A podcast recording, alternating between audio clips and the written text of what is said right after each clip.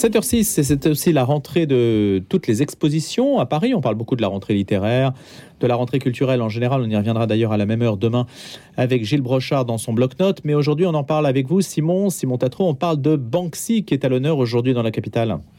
Oui, alors Banksy... Peut-être faut-il expliquer qui c'est d'abord ou le rappeler eh ben, c'est justement, c'est difficile de vous dire qui il est vraiment parce qu'il entretient le mystère. C'est un artiste d'art urbain, ça on le sait. Il travaille sous pseudonyme, Banksy, donc. Son véritable nom et son identité exacte sont inconnus et font toujours l'objet de spéculations. Apparemment britannique actif depuis les années 90, il utilise la peinture au pochoir pour faire passer ses messages qui mêlent souvent politique, humour et poésie. Ses œuvres sont des images humoristiques, parfois combinées à des slogans. Le message est généralement anarchiste, antimilitariste, anticapitaliste ou antisystème. Et ces personnages sont souvent des, des rats, des singes, des policiers, des soldats, des enfants, des personnes célèbres ou des personnes âgées. Et donc, si on veut mieux connaître Banksy, et cette exposition, eh bien, il faut se plonger dans son univers et c'est à Paris dans le 9e. Oui, le nom de l'exposition le dit clairement. On se plonge dans son univers puisque c'est The World of Banksy.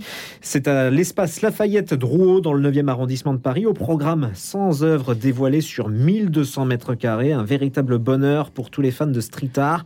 Aujourd'hui, ils sont des milliers à vouloir apercevoir et prendre en photo les nombreuses peintures murales de l'artiste disséminées dans le monde entier, de Londres à New York, en passant par Paris. Vraiment, Banksy est partout. Alors, quelques-unes de ses œuvres, hein, puisqu'il y en a 100 que nous pourrons découvrir à cette galerie oui, l'expérience débute euh, au niveau le, plus bas de la galerie avec quelques-unes des œuvres de Banksy issues de collections privées. On y retrouve notamment le Gangstara. Euh, c'est un, un rat qui fait du, du, du, rap et du hip-hop. Plus haut, on retrouve l'incontournable Kissing Coppers illustrant le fameux baiser entre deux policiers britanniques, mais aussi l'œuvre Turvoir où Winston Churchill est transformé en icône punk à crête verte. Coup de cœur pour les reproductions. C'est très british, hein, du coup. Hein. Oui, vous avez raison.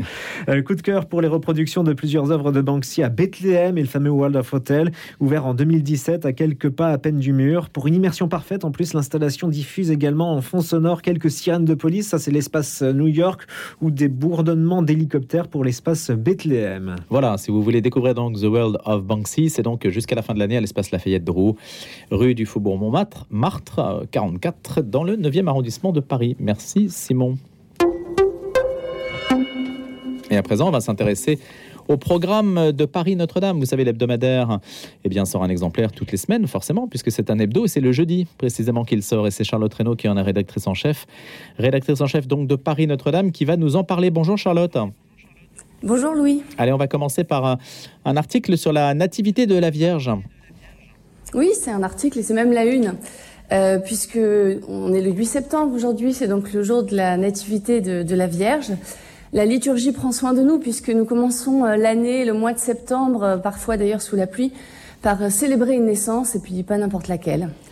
Nous avons consacré un article à ce sujet. Donc le 8 septembre, à l'honneur avec la Nativité. Une proposition de visite à présent? Oui, vous savez, nous avons les journées européennes du patrimoine qui auront lieu le week-end du 17 et du 18 septembre. Évidemment, à Paris, il y a pléthore de, de propositions, vu le nombre de, de visites possibles. Euh, elles sont euh, d'ailleurs souvent organisées par euh, Art, Culture et Foi, qui est une association liée au diocèse de Paris. Et, donc nous avons interviewé le père des gens, qui est donc le, le, tout simplement le vice-président de cette association, pour savoir à la fois quelles seraient les propositions particulièrement alléchantes pour ce week-end, et puis aussi évidemment s'interroger sur l'intérêt euh, culturel bien sûr, mais aussi euh, tout simplement missionnaire d'ouvrir les portes de son église ce week-end-là. Il y a quelques lieux d'ailleurs qui sont à visiter tout particulièrement aujourd'hui, soit parce qu'ils auraient été rénovés, soit parce qu'il y a une actualité particulière autour de ceux-ci. Alors, euh, pour les journées européennes du patrimoine, euh, le Père des gens, justement, euh, citait Saint-Christophe de Javel à cause de son architecture qui est très originale à, Paris, et puis également Saint-Roch, davantage pour ses, ses, cultures en marbre, qui ont été, je crois, d'ailleurs, pour le coup, restaurées récemment. Après, il faut aussi préciser que beaucoup d'églises parisiennes organisent régulièrement des visites pendant l'année, mais ce week-end-là, euh, la proposition euh, est, plus dense que d'habitude. Récemment, il y avait aussi le pèlerinage national des servants de messe à laquelle la paroisse Sainte-Geneviève des Grandes Carrières a participé.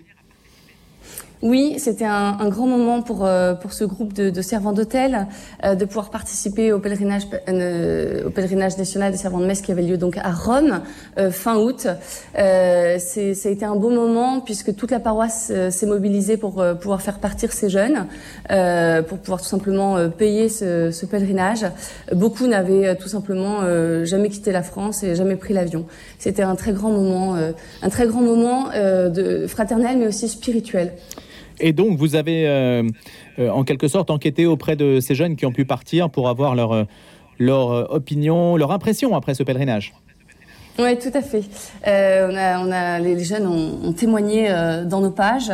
Euh, ils ont pu vraiment partager le fait que vraiment pour beaucoup c'était extraordinaire de se retrouver à Rome. deux d'entre eux ont pu même serrer la main, la main du pape. voilà, c'est des souvenirs, c'est des souvenirs impérissables. Deux interviews à présent pour conclure, Charlotte Reynaud dans Paris Notre-Dame cette semaine? Oui, tout à fait. Euh, la première interview, euh, c'est euh, pour parler euh, d'un diplôme universitaire euh, contre les abus qui s'intitule euh, Abus et bientraitance, écouter, accompagner, prévenir, qui a été développé par l'Institut catholique de Paris et qui a vraiment été créé dans le sillage des travaux de, de la SIAZ. donc, on a pu interviewer Fabienne Serina Karski, qui est donc fait partie des, des fondateurs de ce diplôme universitaire euh, et qui nous, nous, explique que ça sera donc une formation euh, multidisciplinaire euh, qui mêle à la fois la théologie, la psychologie, le droit euh, et puis euh, tout simplement l'éducation et la prévention. Et la deuxième interview est beaucoup plus culturelle puisque cette fois-ci nous avons donné la parole à une des personnes qui a monté la comédie musicale qui va être proposée par la paroisse Saint-Hippolyte sur la vie de Paulin Enfer. Euh, qui s'appelle Paulin Enfer, Le Paradis et les autres, et qui sera donné les 24 et 25 septembre au théâtre de Saint-Léon. Juste un mot sur Paulin Enfer alors Paulin Enfer, c'est une des, des, figures parisiennes. Euh, c'est donc, euh, euh, il, il, est mort il y a tout juste 100 ans. C'est le fondateur de la Mie de Pain. Euh, et euh, il avait fondé de, de nombreux patronages.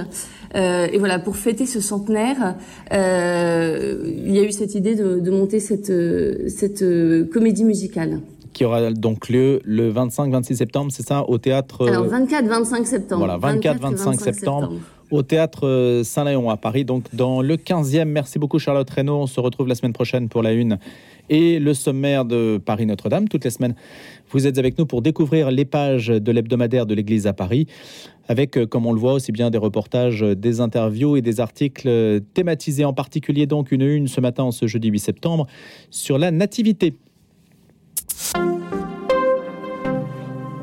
Un jour une histoire à présent, va se poser une question. À quoi ressemblait le monde viking? Un jour une histoire reçoit Lucie Malbos, maître de conférence en histoire médiévale à l'université de Poitiers. On l'avait déjà reçu d'ailleurs dans cette émission. Et Le Monde Viking aux éditions Talendier, son dernier essai, elle en raconte les âges successifs, dresse euh, des portraits des principales figures de ce monde finalement assez peu connu euh, des Occidentaux. En tout cas, si tant est que les Vikings ne soient pas occidentaux, mais enfin on parle d'âge assez reculé dans l'histoire. On parlera d'ailleurs du premier roi chrétien Harald, mais aussi euh, d'Olof. Ce monde viking ne nous est pas familier, je disais à l'instant, parce que son souvenir reste celui essentiellement pour nous, pour ceux qui s'attachent à l'histoire, celui des invasions normandes du Xe siècle. D'ailleurs, quand on parle de vikings, est-ce qu'on parle des mêmes personnes que les Normands, les hommes du Nord? Sans doute, probablement. C'est un petit peu comme les morts. On met une étiquette sur des, des populations peut-être que l'on maîtrise assez peu. En tout cas, on va poser la question à Lucie Malbos. Euh, bonjour, Lucie Malbos. Oui, bonjour. Je rappelle donc que vous êtes maître de conférence en histoire médiévale à l'université de Poitiers. Les Vikings, quand on parle d'eux, on sait bien à quoi on fait allusion. C'est tout à fait circonscrit comme euh, population, histoire, territoire? Non, c'est beaucoup plus compliqué. Ça n'est pas vraiment une population. Euh, ça n'est pas un peuple en tout cas. C'est vrai que dans notre esprit, les Vikings, c'est souvent synonyme d'anciens Scandinaves. Euh, en réalité, les Vikings, ça désigne plutôt une activité, alors vous l'avez bien dit, hein, qui se déroule autour du Xe siècle, un peu avant et un peu après aussi, euh, une activité en fait qui se déroule par voie de mer euh, et qui englobe à la fois le pillage, le commerce, l'exploration. Bon, c'est euh, un petit peu plus complexe et donc tous les, euh, tous les Scandinaves ne sont pas nécessairement des vikings. Il y en a mhm. qui n'ont pas pris la mer. Et inversement, il y a des vikings qui pouvaient ne pas être des Scandinaves, qui pouvaient être issus d'autres régions et qui sont venus euh, s'agréger aux, bandes scandinaves pour profiter des, opportunités. Ça veut dire, euh, Lucie Malbos, que quand on parle de viking, on parle d'une personne qui a pris la mer Exactement, tout à fait. Donc ça veut dire que c'est un peuple, ou en tout cas une activité spécialement maritime, qui se désigne donc par son, comme j'insiste dessus parce que ce n'est pas si, si ce n'est peut-être pas si courant dans les définitions qu'on donne euh, de groupes humains, de définir strictement des personnes par leur activité. Oui, en fait, c'est un petit peu comme vous diriez de quelqu'un que c'est un pirate ou c'est un marchand ou c'est un explorateur, sauf que viking, c'est un peu tout ça à la fois finalement. Mais, euh, mais c'est effectivement la définition stricte et c'est pour ça que de plus en plus on, on essaye de, de l'écrire plutôt avec une minuscule, puisque comme ça ne désigne pas un peuple, bah, on ne met pas de M majuscule à marchand ou de P majuscule à pirate, donc euh, on met un V minuscule à viking aussi. Est-ce que vous pouvez nous dire, parce que vous retracez les, âges du monde viking, qu'on connaît assez peu, les noms sont demeurant assez compliqués, comme d'ailleurs tous les noms qui sont autour du, cercle polaire, d'une manière générale, ces langues sont, sont très complexes. Est-ce qu'il y a des, euh, des caractéristiques euh, propres, euh, des, faits d'armes dans leur histoire qui, qui, sont absolument qui sont à connaître et qui ont compté dans l'histoire de l'Europe? Alors, c'est la difficulté, c'est que l'histoire interne en fait du monde scandinave reste très mal connue pour la période euh, dite viking. On a très très peu de sources et l'essentiel de nos sources euh, sont des sources qui sont plus tardives ou qui sont rédigées par des auteurs occidentaux qui ne sont pas toujours très très bien informés. Donc c'est assez, assez compliqué d'avoir vraiment une vision interne de, euh, de, ce monde, mais on a effectivement quelques grandes batailles qui se dessinent plutôt sur la fin de la période, euh, quand les royaumes, les trois royaumes scandinaves, hein, Danemark, Norvège et Suède, commencent à, à, vraiment émerger. Et on a par exemple la bataille de Svolder, qui se serait déroulée vers 999 ou, ou 1000, et, qui met aux prises plusieurs de ces rois, qui est rapporté par, des sagas. Mais, c'est vrai que tout ça est, tout ça est compliqué à, cause de ces sources. Alors, je pose la question aussi parce qu'on a le sentiment que dans l'enseignement de l'histoire ou la recherche, mais vous allez nous le dire, on, est beaucoup plus euh, ancré sur le sud de l'Europe, la Méditerranée, et, la transmission se fait beaucoup plus sur ces régions-là que sur les régions du Nord. Oui, et là aussi c'est un effet de source. En fait, on, s'intéresse beaucoup plus à, la région méditerranéenne en gros parce qu'on a beaucoup plus de documents pour l'étudier. Et pourquoi on a beaucoup plus de documents pour l'étudier? Parce que déjà les auteurs à l'époque médiévale s'intéressaient beaucoup plus à cet espace-là, qui est l'espace autour duquel s'était construit hein, l'Empire romain. Et donc on est encore héritier au début du Moyen Âge et durant toute une partie du Moyen Âge de cette tradition. Et donc spontanément, les regards se tournent beaucoup plus vers la Méditerranée que vers ce nord barbare dont on n'entend pas beaucoup parler et pour lequel on ne sait pas grand-chose. Quels seront les contacts des Vikings avec le christianisme? Alors les contacts des Vikings avec le christianisme sont, euh, sont à la fois anciens et, assez, euh, assez nombreux. Euh, assez anciens dans le sens où ça remonte à bien avant la conversion et la christianisation des Scandinaves. En fait, à partir du moment où les, où les Scandinaves prennent la mer, voyagent, entrent en contact avec le monde occidental, commercent avec lui, ils découvrent le, le christianisme euh, et inversement, on a aussi des, marchands, des missionnaires qui suivent les marchands, qui très rapidement se, rendent en Scandinavie, euh, dès, le début du 9e siècle, hein, et, même, même un petit peu avant au, 8e siècle. Et donc il y a une, lente pénétration du message chrétien, des symboles, des valeurs, de la croix notamment, qui dans un premier temps euh, est probablement intégré comme un objet un peu exotique, et puis au, fil du temps, ce, message ben, finit par par, par s'ancrer un petit peu plus durablement jusqu'à ce que euh, certains, certains souverains scandinaves décident de franchir le pas et euh, de se convertir et surtout de convertir tout, tout leur peuple. Mais donc c'est un processus qui vraiment s'étale sur plusieurs générations, plusieurs décennies, même plusieurs siècles. Est-ce qu'il y a eu des, des rapports, euh, des confrontations violentes à l'image de Charlemagne et des Saxons par exemple? Est-ce qu'on a cherché à convertir de force? Alors non, justement, c'est un peu la spécificité du, Nord, c'est que la, conversion s'est opérée de façon relativement pacifique. Euh, et surtout, c'est un processus qui est interne. C'est-à-dire que euh, la conversion s'opère à la demande des, des, rois scandinaves, des rois des Danois, des rois des Norvégiens, des rois des Suédois, et non pas sous l'impulsion ou sous la pression d'un autre pouvoir ou d'un autre roi qui serait extérieur. Et donc si, si, violence il y a eu, il y a pu y avoir, elle reste interne. Je pense par exemple à la Norvège, hein, où, le roi euh, Olaf euh, veut convertir son peuple, il y a des régions qui résistent, et donc il convertit certaines régions par la force, par le feu, par le sang. Mais donc c'est bien le roi des Norvégiens qui impose par la force euh, la, religion à, une partie de son peuple récalcitrant. Il n'y a pas de roi extérieur à l'image d'un Charlemagne qui serait parti évangéliser euh, le Danemark ou la Norvège. Est-ce qu'une religion primitive est encore vivace euh, aujourd'hui dans ces régions-là, un peu à l'image euh, du paganisme en, Lituanie, qui est encore assez vivace, ou dans les pays baltes, par exemple, où, il y a une forme de, de religion primitive qui s'exprime à travers une identité nationale? Est-ce que c'est encore le cas? Alors c'est un peu différent. On retrouve effectivement des, euh, une sorte de néopaganisme depuis, euh, depuis, quelques, depuis les années, c'est devenu très à la mode depuis les années 2000, hein, mais euh, c'est pas vraiment spécifique en fait au, monde scandinave. On retrouve ça dans le monde scandinave, mais, mais on peut retrouver ça un petit peu ailleurs en Europe, des, des gens qui, qui, qui, veulent retrouver les, les, anciennes pratiques, les anciennes croyances des vikings justement ou des anciens scandinaves. Euh, donc on, peut retrouver ça un peu en Islande ou en Scandinavie, mais, mais il peut y avoir des adeptes de ces, de ces anciennes, de ce retour aux anciennes pratiques ailleurs, en France par exemple, ou, ou dans d'autres pays euh, d'Europe. Le viking le plus connu, c'est Harald? Oh, des vikings connus, il y en a, euh, il y en a beaucoup, mais des Harald, il y en a eu plusieurs en plus. Oui, il y a la dent bleue. Mais, parmi, euh, parmi les rois, c'est peut-être effectivement Harald à la dent bleue, peut-être aussi Harald à la belle chevelure, hein, ils avaient tous des beaux surnoms, euh, qui lui est, roi des Norvégiens.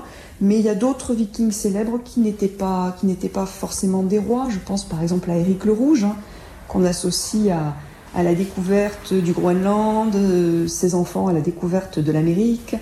c'est des noms qui résonnent familièrement à nos oreilles, même quand on n'est pas très très calé en histoire scandinave. Une question euh, sur le rôle des femmes dans la société viking. Qu'elle, euh, quel est-il précisément? Est-ce que c'était des sociétés très masculines ou les femmes avaient-elles un rôle dominant? Oui, alors effectivement, c'est un grand, un grand débat du moment. C'est quelque chose qu'on lit beaucoup, que les sociétés scandinaves seraient beaucoup plus, euh, beaucoup plus permissives, accorderaient beaucoup plus de droits aux femmes que les nôtres à, la même époque.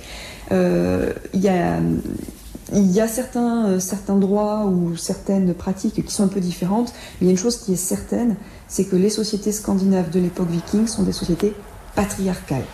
Donc absolument comme chez nous à la même époque, euh, quand une fille se marie, elle se marie en fonction du choix fait par son père. Euh, une femme n'a absolument pas son mot à dire dans les affaires publiques. c'est son mari qui prend part à l'Assemblée des hommes libres et qui va, qui va aller y décider des choses importantes. Alors, les femmes vikings disposent quand même de certains droits. Euh, elles ont certains droits en matière d'héritage, par exemple. Mais euh, finalement, c'est pas forcément très très différent de ce qui se passe dans le monde occidental à la même époque. Elles ont des droits, mais très souvent, là où elles ont le plus de liberté, de possibilités, c'est dans des situations très exceptionnelles, quand elles se retrouvent dans des contextes particuliers. Hmm. Et il y a un profil de femmes qui dispose en général d'une liberté, d'une autonomie un peu plus grande que les autres, ce sont les veuves. Celles qui, euh, ont perdu, euh, perdu leur époux et qui font le choix de ne pas se remarier. Mais euh, une fois encore, dans le monde carolingien à la même époque, les veuves disposent aussi d'une plus grande autonomie. Merci beaucoup Lucie Malbos pour cette initiation au monde viking, portrait de femmes et d'hommes de l'ancienne Scandinavie aux éditions Talendier. Je rappelle que vous êtes maître de conférence en histoire médiévale à l'université de Poitiers. Merci d'avoir été l'invité d'un jour une histoire.